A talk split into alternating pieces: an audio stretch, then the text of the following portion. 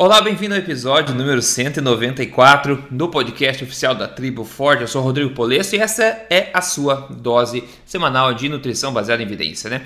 Será que emagrecimento mais rápido é melhor? Será que emagrecimento mais lento é melhor? O que será que a gente pode dizer disso baseando-se na melhor evidência que tem disponível no momento agora? A gente vai falar um pouco sobre isso mas antes também falar de um outro assunto interessante aqui, que é meio que um follow-up do que a gente falou nos dois, três episódios atrás. Mas antes, deixa eu dar as boas-vindas então ao Dr. Souto a esse episódio. Como é que tá, Dr. Souto? Tudo bem?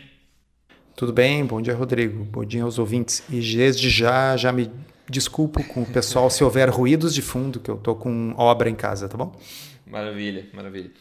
Olha só, é, eu tava dando uma olhadinha no, no Twitter e tem, e tem umas coisas preocupantes. Uh, enfim, vamos lá, vou colocar em contexto. A gente falou sobre o documentário do Netflix, o Game Changers, que no Brasil chama-se Dieta de Gladiadores. A gente falou disso no episódio 190. Esse é o 194. Então, se você não ouviu ainda, você pode voltar atrás e dar uma escutada. E, e basicamente é a nossa forma de, pelo menos, ajudar as pessoas que é, estão em contato com a nossa informação a não cair assim inocentemente nessa grande propaganda, né? Porque a base científica basicamente é não existente, é terrível, é péssima. Só que muita gente, a gente veio, muita gente veio me contar também, ah, Rodrigo, a minha irmã assistiu e quer virar vegana. Ah, não sei quem assistiu e foi a gota d'água, vai virar vegano.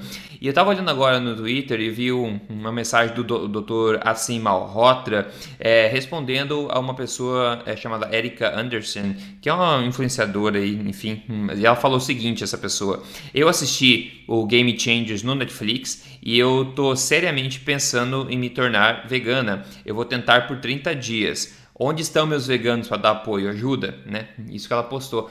Daí o Acima Rota postou, querida Érica, se você realmente valoriza a sua saúde, por favor, não faça isso. Esse é um documentário fraudulento com muitas, é, muitos interesses envolvidos por trás das cortinas. E daí ele postou dois links aí de pessoas que falam, falam um pouco mais sobre este é, esse documentário. Daí ele assina é, sincer, é, sincerely, né, sinceramente, sei o quê, um, é, um cardiologista muito preocupado. ele, é, ele responde assim para essa menina. Então, é, não só para a gente está vindo pessoas assim que estão sendo é, fortemente influenciadas né, por esse documentário e outros documentários do gênero, que não tem base científica nenhuma e realmente é uma ferramenta de marketing, de, de manipulação de opinião e de, de hábitos. Né? Interessante que um dos links que o Dr. Assim Malhotra, que é esse cardiologista bastante respeitado do Reino Unido, né? Ele, isso que eu acabei de falar, um dos links que ele postou foi um artigo que a Men's Health, aquela revista grande, a Men's Health, postou sobre esse documentário com a seguinte manchete: este novo documentário fala que a carne vai te matar e aqui está porque ele está errado. Interessante. Então eles começam a falar de vários aspectos, como a gente fez, e começam a é, comentar que tipo de evidência que foi mostrado, que tipo de promessa foi dita no documentário e o que, que a evidência de fato diz, né? E um dos grandes pontos que esse documentário pega, é, tenta é, focar bastante na questão de performance atlética, né, de ganho de massa, algo que o documentário focou bastante né, nessas pessoas. E uma parte aqui desse, desse artigo da Men's Health fala o seguinte ah, por exemplo, numa das instâncias, o Wilkes, que é um protagonista desse documentário, é, citou é, uma, uma pesquisa peer-reviewed, né? que é, é enfim, de, de, mais qualidade, que na maioria das, das, das referências que eles listaram é, são de péssima qualidade, mas em um dos casos ele listou uma que era peer-review. Ele falou que ele narra a seguinte coisa no documentário, né? É, quando se trata de ganho de força e ganho de massa, a pesquisa, a, é, os estudos mostrando é, é, proteína animal e vegetal, o, ambos têm mostrado que quando você ingere a quantidade correta de aminoácidos, tanto importa a fonte deles, ok? Daí o pessoal da Main Health falou, ó, o que o Wilkes é, esqueceu de dizer é que o mesmo estudo fala o seguinte, que mulheres vegetarianas né, estão com maiores riscos de anemia, né, deficiência em ferro, e também isso pode limitar a performance né, atlética. E também como um grupo todo, né, como um grupo todo, vegetarianos têm menor, menor concentrações de creatina muscular do que onívoros, e isso pode afetar é a performance no exercício também. Isso é o que o mesmo estudo que eles falaram é, disse, né? Então, uma das coisas que eles dizem é que esse documentário está escolhendo a, as evidências, ou seja, parte até das evidências, ignorando todo o resto, né, para tentar colocar à frente das pessoas essa mensagem é, de marketing, no caso aí, né? Doutor Souto, é, enfim, já falou sobre esse assunto, mas é, eu sempre acho preocupante ver pessoas que estão assistindo se comovendo com esse documentário, que foi o objetivo deles, foi comover as pessoas, e acabam tomando atitudes que podem levar a saúde delas ladeira abaixo, onde não tem evidência para isso, né? Então, Rodrigo, o, o, o, irritante desse, desse documentário é o uso uh, falacioso, mentiroso mesmo, de informações, no sentido de uh, de, de, usar como propaganda. E o que é típico desse tipo uh, de manipulação das pessoas é que você mistura coisas verdadeiras com falácias. E aí, quem não é muito especializado na área tem dificuldade de diferenciar o que, que é o que. E daqui a pouco a pessoa vai ver: nossa, isso que eles falaram aqui realmente é correto. E aí a pessoa tende a assumir que o resto também é. Então, eu vou, eu vou dar um exemplo para vocês. Uma das partes mais uh, uh, que mais nos irritou, mais nos deixou loucos na, na documentária é quando eles argumentam que a dentição e o aparelho digestivo do ser humano é característico de herbívoros. Tá? Uh, e uh, uma leitora nossa, minha e sua, Rodrigo, uh, mandou um, um, link que eu acho interessante até recomendar para o pessoal ver. O link é do canal do Pirula. P-I-R-U-L-L-A. Ah, é um sujeito que faz divulgação científica. E veja bem, o Pirula é um cara interessante para falar sobre isso, porque ele é normalmente pró-vegetarianismo. Uhum. Tá? Então, ele não é um sujeito anti-vegetarianismo, ele, aliás, é bastante cético sobre low carb. Eu já tive uma interação com ele no Twitter, bem educada, enfim. Tá? Mas eu sei que ele é um sujeito que defende o vegetarianismo. Tá? E o Pirula é biólogo e trabalha com biologia evolutiva, tá certo? Então, ele também ficou enlouquecido com isso. Tá? E postou um vídeo tá? cujo título é Vegans, Vegetarianos e o Gary Yurovsky. Tá? Ele não estava falando deste documentário em si, mas esse argumento de que o nosso intestino é um intestino típico de herbívoros é utilizado por vegetarianos há muitos anos. É uma falácia que circula no mundo dos vegetarianos como uma peça de propaganda para convertê-los, converter as pessoas para a sua religião. Tá? Então, é muito interessante, é um vídeo no qual ele vai para o laboratório de paleontologia, pega os crânios de diferentes animais, mostra as diferenças da dentição e destrói esse argumento. Uhum. E isso sendo feito por uma pessoa que normalmente é favorável ao vegetarianismo, porque eu acho que ele está muito correto no que ele coloca. Tudo bem você ser favorável ao vegetarianismo, errado é você mentir para avançar a sua agenda. E é o que aquele documentário Game Changers faz o tempo todo. Tá? No fundo, o que, que eles deveriam estar tá fazendo? Eles deviam estar tá discutindo a questão ética, tá certo? A questão uh, é correto ou não matar animais para comer, é correto ou não haver abatedouros, criar animais apenas para. Essa é a questão que eles gostariam de discutir, mas na realidade o que eles estão fazendo é usar argumentos falaciosos Tá? Usar argumentos mentirosos para tentar convencer as pessoas. E isso é eticamente insustentável. Falam tanto em ética, né? não é ético convencer as pessoas através da mentira. Claro, claro, não, perfeitamente. É, só uma, um grão de sal aí. É, você falou do, do Pirula. É, bom, eu nunca vi muita coisa dele, mas só para deixar claro, pessoal, que eu, tá, Rodrigo, não recomendo ele, assim, no, no caso, como fonte de, de informação, tá? Só para dizer para vocês. Mas eu fiquei feliz de saber que ele pelo menos teve essa, essa sobriedade dos crânios aí, né? Não, repito, uh, não, não é que eu esteja recomendando esse Pirulo como fonte de informação. Eu estou dizendo que até ele, Tá? Sim, sim. Que é um é. sujeito que se bate na internet uh, com esses assuntos, com a questão do impacto ambiental e ecológico do consumo de carne vermelha, e que, sabe, mesmo ele ficou chocado com um dos argumentos centrais desse documentário, que é a mentira. É, então, quero dizer o seguinte, que uma coisa é o sujeito acreditar num, que, que, o correto é seguir determinada abordagem. O correto para o ambiente, para a saúde humana, deveria não ser, ser, ser não comer carne. Outra coisa bem diferente é você escolher todo tipo de mentira para defender a sua posição. É, exatamente. Isso é absolutamente inaceitável. Inaceitável, com certeza. Bom, pessoal, se você não viu o nosso podcast sobre isso ainda, é o podcast número 190 aqui da Tribo Forte, tá? Eu fiz um vídeo também no meu canal do YouTube de quase 50 minutos falando sobre esse documentário. É só procurar Dieta de Gladiadores Rodrigo Polesso no YouTube, você vai achar também. Bom, migrando para o próximo assunto aqui, que é um novo ensaio clínico randomizado que eu, é, Peraí, como que é? Ah, tá. Que testou aí a efetividade do emagrecimento em dois, dois tipos de intervenção. Basicamente, uma intervenção mais severa e outra mais moderada, ambas feitas aí em 101 mulheres pós-menopausa. A intervenção moderada foi uma restrição calórica de 25 a 35% das calorias por 12 meses e a intervenção severa foi uma restrição calórica de pasme 65 a 75% das calorias por 4 meses e depois seguindo isso com uma restrição aí moderada pelo resto dos 8 meses para completar um ano. Ambas dietas é, tentaram colocar um grama de proteína por quilo. Bom, bom, bom.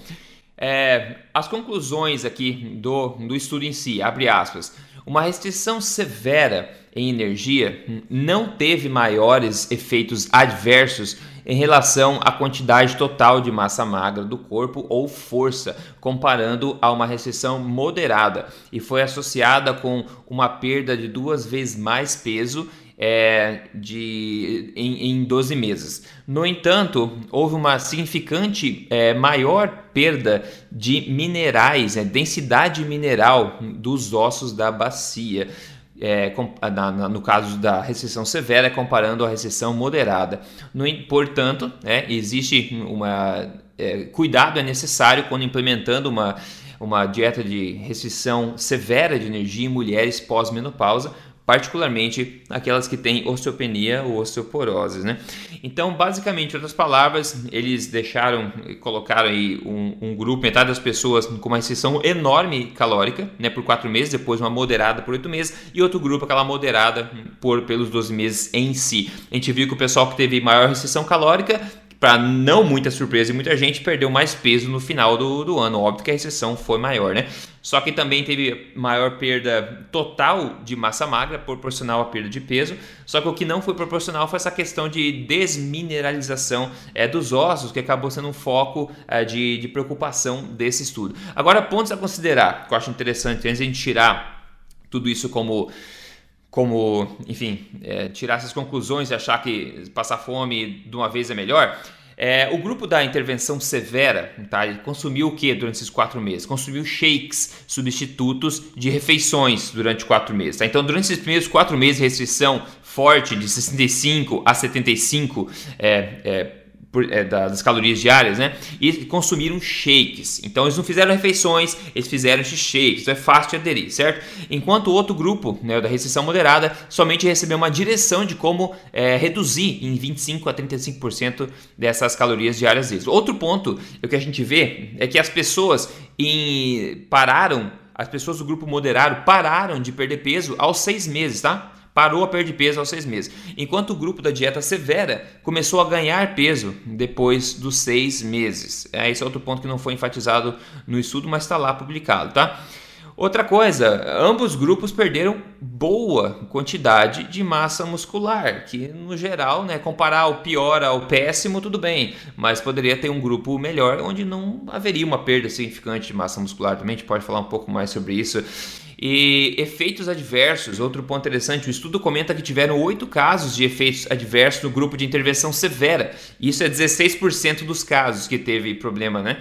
Enquanto nenhum nas, na intervenção moderada. Então, os efeitos adversos foram hemorroides, perda de cabelo e pedra na vesícula nesse grupo que fez a, a recessão é, severa. E o último ponto a considerar também, que eu acho que é bastante relevante, é qual é o efeito psicológico resultante de uma recessão severa assim. Qual é o efeito psicológico que se delonga depois dessa intervenção? Então, doutor Souto, Novamente, a gente viu um estudo aqui que mostrou que existiu maior perda de peso com uma restrição mais severa de calorias, o que não deveria ser surpresa todo mundo.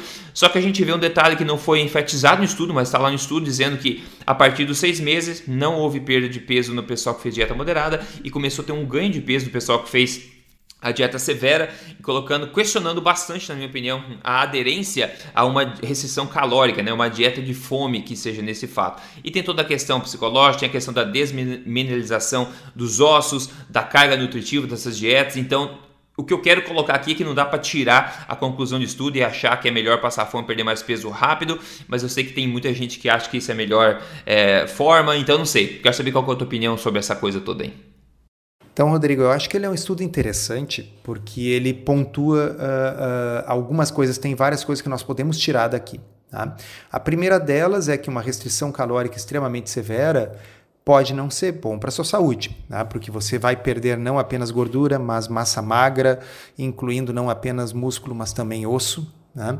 Então, uh, é possível a gente ver no dia a dia, a gente vê na prática perdas de peso muito rápidas e significativas com uma dieta cetogênica, por exemplo, no qual a pessoa está consumindo uma quantidade adequada de nutrientes e proteínas, não é uma restrição calórica pura e simples. Né?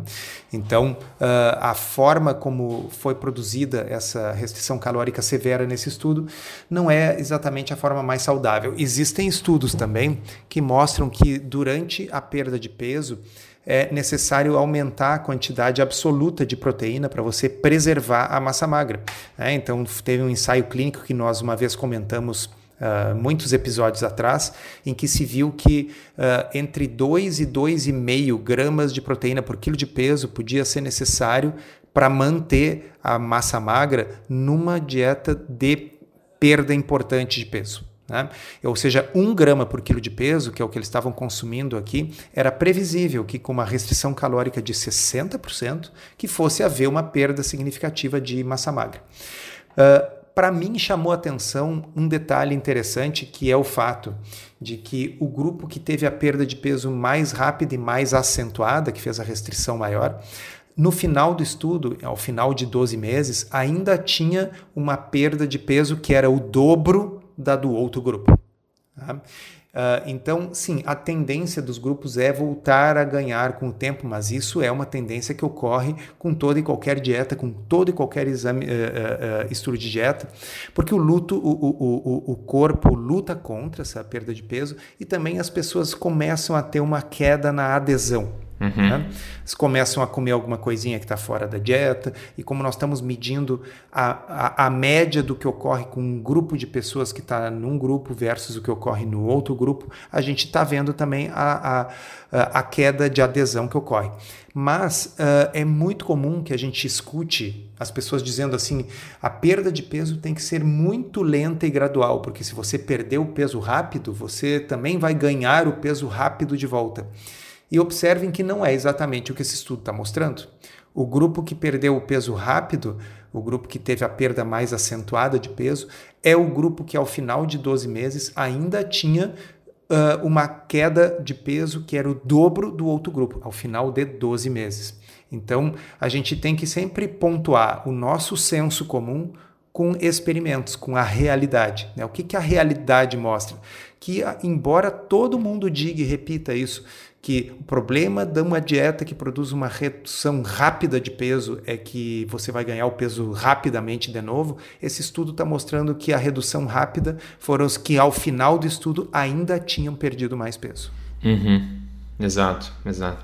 E, é, eles fizeram isso com, com shakes. Eu só, eu só imagino o tamanho da força de vontade necessária para diminuir em 75% a quantidade calórica por dia tomando é, substitutos de, de, refeição, assim.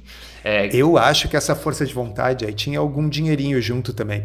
É, pra, normalmente, para conseguir recrutar as pessoas para fazer esse tipo de estudo muito doido, os pesquisadores oferecem uma recompensa em dinheiro. Olha, nós vamos uh, te pagar, sei lá, 500 dólares por mês para você participar desse estudo.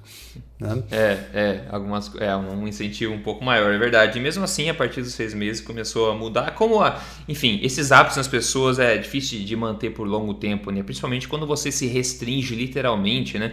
É, inclusive a, a dieta de restrição calórica que eles fizeram de 25% a 35% foi baseado tipo na da pirâmide, na, nas diretrizes normais. Então, eu imagino que as pessoas realmente comem menos daquilo que já estava fazendo elas engordar, digamos assim, que é sempre um problema, né? É, e a questão do psicológico é, também que, eu acho importante. Diga. O que, eu, o que eu tenho certeza é que uma vez esse estudo terminado, na hora que ele terminou, todas essas pessoas vão ganhar todo o peso de novo. Tá? Porque elas não mudaram essa forma de comer, como você bem pontuou, a estrutura da dieta é a mesma dieta que fez elas engordarem para começo de conversa, só que pouco em pouca quantidade, né? de modo que as pessoas emagrecem pela pura restrição calórica. Todo mundo sabe que é possível emagrecer com restrição calórica, mas por isso que eu especulo que esse pessoal recebeu dinheiro para participar do estudo, porque imagina a fome que essas pessoas sentiram durante a duração do projeto. Né? Com certeza. Uh, agora, uh, existem outras formas de produzir efeitos semelhantes com você comendo bem, comendo alimentos que matam a fome, que são saborosos. Né? Uh, e você pode ter resultados uh, semelhantes. E é basicamente isso que a gente faz aqui toda semana, falando para vocês que existe um outro caminho. É, exato. Um, um, caminho onde você foca na qualidade do que come, não na quantidade, como é o paradigma atual. E, na verdade, todo santo episódio tem um, um caso de sucesso aqui. Hoje não é diferente de pessoas que estão perdendo peso, esquecendo contagem de caloria e somente mudando a forma com que come, o que come, né? focando em nutrição, focando em se alimentar de acordo acordo com o que a ciência mostra ser o melhor para o nosso metabolismo. Quem mandou para a gente foi o Miguel. O Miguel, ele falou muito feliz com os resultados, obrigado código. Ele, no caso, ele seguiu o programa Código de Emagrecer de Vez. Em dois meses ele perdeu é, 14 quilos, né? Que foi aí sem contar calorias, de novo, é, mencionando isso. E na média foi maior a perda dele do que o pessoal perdeu em, em 12 meses nesse estudo aí, mas enfim, é um detalhe. E sem tomar shake por 4 meses, sem restringir 75% das suas calorias e manter uma dieta moderada depois. Somente reprogramando o metabolismo aí, é, ganhando saúde primeiro e depois permitindo que essa perda de peso acontecesse naturalmente, né? É, se você tem interesse, é só seguir aí o código emagrecerdevez.com.br, que é um programa onde nada mais, nada menos eu coloco aí passo a passo o que a gente é, sabe sabe já da ciência para emagrecimento, ok, pessoal? Então existe um outro lado da moeda, tá em todo lugar, a gente compartilha aqui sempre com você para motivar e mostrar que sim, é empiricamente possível e também tem estudos mostrando que isso é verdade. É... Maravilha, então vamos lá, doutor Souto, o que, que você vai degustar ou já degustou na sua última é, refeição aí? A última refeição foi ontem, né? E a última refeição teve carne moída com ovinho picado e asinhas de frango, aquelas pequenininhas com a pele Sei, queimadinha. Mas a pele não é cheia de hormônio? Não, não tem hormônio nenhum no frango, pessoal, tá? É sério isso, tá? Quem tiver dúvida, pega e volta lá naquele episódio. Tem dois episódios com a doutora Ana Flávia, zootecnista, tá? Onde ela menciona isso aí, tá? Então eu sei que é uma dessas coisas que se diz. Se você quiser viver pelo senso comum, tá bem? Opte por outro podcast, tá? Aqui é baseado em evidência, baseado em realidade. Não, não se usa hormônio para o frango crescer, ele cresce por seleção genética de raças que crescem rápido. Então, sim, a pelezinha é uma delícia, especialmente quando ela está mais queimadinha, ela dá um gostinho todo especial. Com certeza. Inclusive, eu lembro que a doutora Ana Flávia falou que não só não usam é, hormônios por 20 anos já, mas também não usavam antes de ter sido proibido. Porque cada país tem uma lei que permite proibir isso, no Brasil, eles proibiram o uso de hormônios em frango 20 anos atrás, pelo menos, você não lembra, é 20, mais de 20 anos atrás. E ela comentou também que eles colocaram a lei, ainda que eles nem estavam colocando hormônio, mas só para garantir que agora existe uma lei para isso. E não sei de onde que surgiu. Eu não sei se tem alguma jogada de marketing, talvez da, da indústria do, do porco, da carne vermelha, tentando demonizar o frango. Aí você sabe se teve alguma coisa nesse sentido? Por que, que o pessoal acha? Por que, que é, é senso comum hoje achar que frango tem hormônio? É, eu não sei, eu tendo a pensar que isso é, é, é parte dessa estratégia do, do, dos vegetarianos para tentar convencer as pessoas a não comer uh, determinados alimentos de origem animal, usando todo tipo de argumento, inclusive os mentirosos, para tanto. Mesmo assunto que nós começamos o podcast aqui. Então você vai espalhando isso aí, né? E aí as pessoas dizem assim: nossa, é, carne vermelha eu já não como porque Deus o livre vai me matar e o aquecimento global. Ah, mas então eu comia frango. Não, mas frango é cheio de hormônio, né? Ah, mas aí eu vou, sabe? E aí você vai eliminando todas as possibilidades e a pessoa diz assim: é, não adianta, realmente o jeito é, é consumir o, o hambúrguer vegano, o pão e tal. É. Exatamente. Então, cuidado, pessoal, cuidado. Ontem à janta eu comia peixe com bacon, delicioso, uma combinação muito boa. O peixe é mais levinho, o bacon vem para aquela salgadinha assim, muito bom, simples de fazer na frigideira, do estoque tá pronto. Bom, pessoal, siga a gente aí no Instagram, sim, o Dr. Souto lá, é JC Souto, eu sou Rodrigo Polesso lá também, tem a blc.org.br, tem a triboforte.com.br, tem vários recursos que você pode se apoiar aí e tirar proveito para seguir em frente, sendo o melhor que você pode ser, na melhor saúde e na melhor forma. Semana que vem a gente está aqui novamente com mais informação para te ajudar. No mais, ajude-nos a espalhar esse podcast, é gratuito, tá aí quase 200 episódios já. Doutor Souto, obrigado pela atenção aí, se fala semana que vem. Obrigado, obrigado, Rodrigo, e um abraço para os ouvintes, até a próxima.